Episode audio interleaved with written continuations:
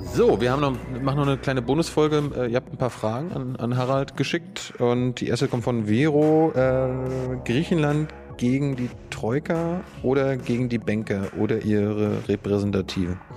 Die Frage, die Frage verstehe ich selbst nicht. Tut mir leid, da weiß ich jetzt nicht, was gemeint ist. Ich auch nicht. Also selber schuld.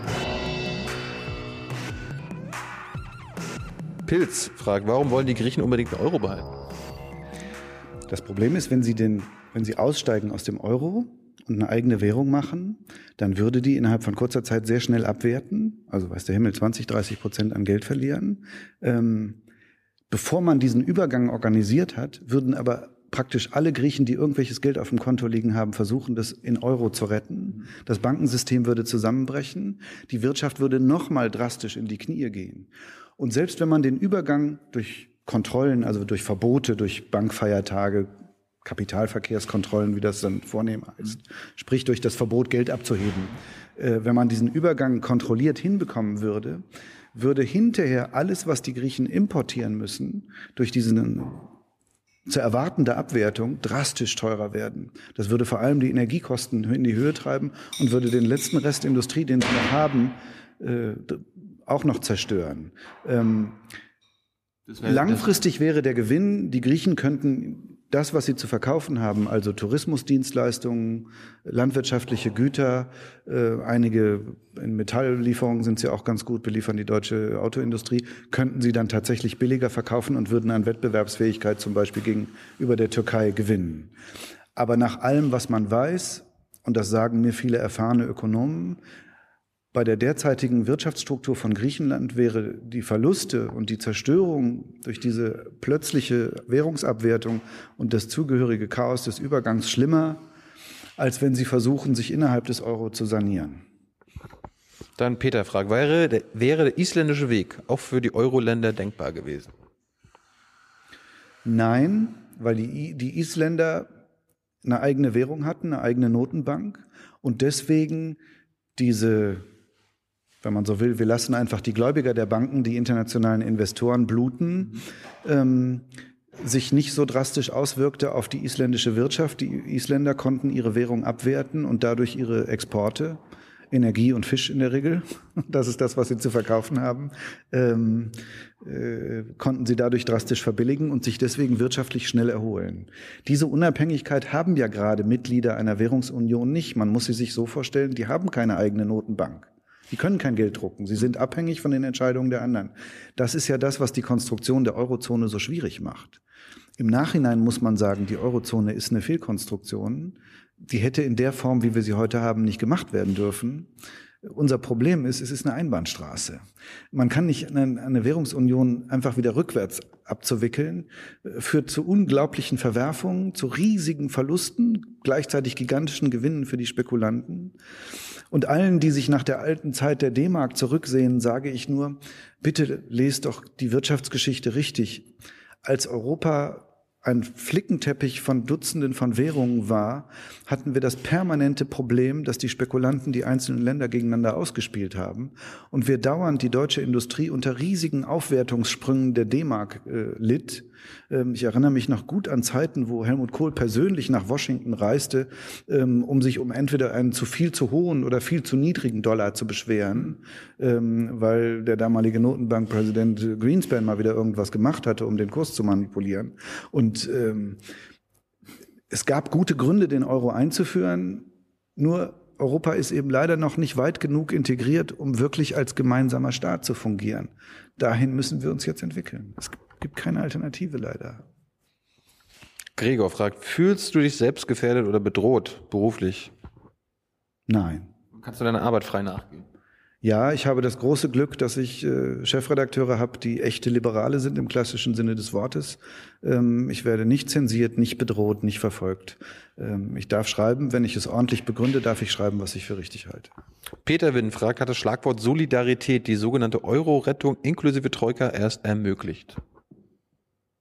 Nochmal, hat die? Hat das Schlagwort Solidarität. Ach so. Die sogenannte Euro-Rettung und die Troika erst ermöglicht. Es war jedenfalls eine gute Tarnbezeichnung. Genauso wie immer Hilfs, Hilfsprogramm. Genau. Hilfsprogramm, Reformen. Aber ich muss ehrlich sagen, dieses Reformgesülze, Ja? Also Reform ist eigentlich ein positives Wort. Also von der Reform erwartet man sich dann, dass es danach besser ist. Ne?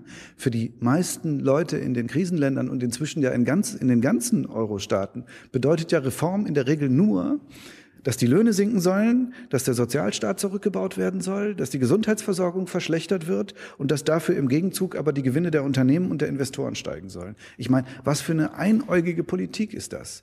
Und gleichzeitig, während wir diese ganze Politik europaweit durchziehen mit eiserner Verbissenheit, ja, gibt es dann die gigantische Klagen darüber, dass die, die Ungleichverteilung von Einkommen und Vermögen dauernd steigt. Ja? Vielleicht habt ihr das mal als Thema gehabt, dass dieser französische äh, Ökonom, der dieses, diesen Welterfolg geschrieben hat über äh, dass die Ungleichheit fortwährend steigt oder Kapital im 21. Jahrhundert oder sogar die OECD, also der Club der großen reichen Länder, äh, ähm, hat einen großen Bericht gemacht, dass diese wachsende Ungleichheit die Wirtschaft schadet. Hm?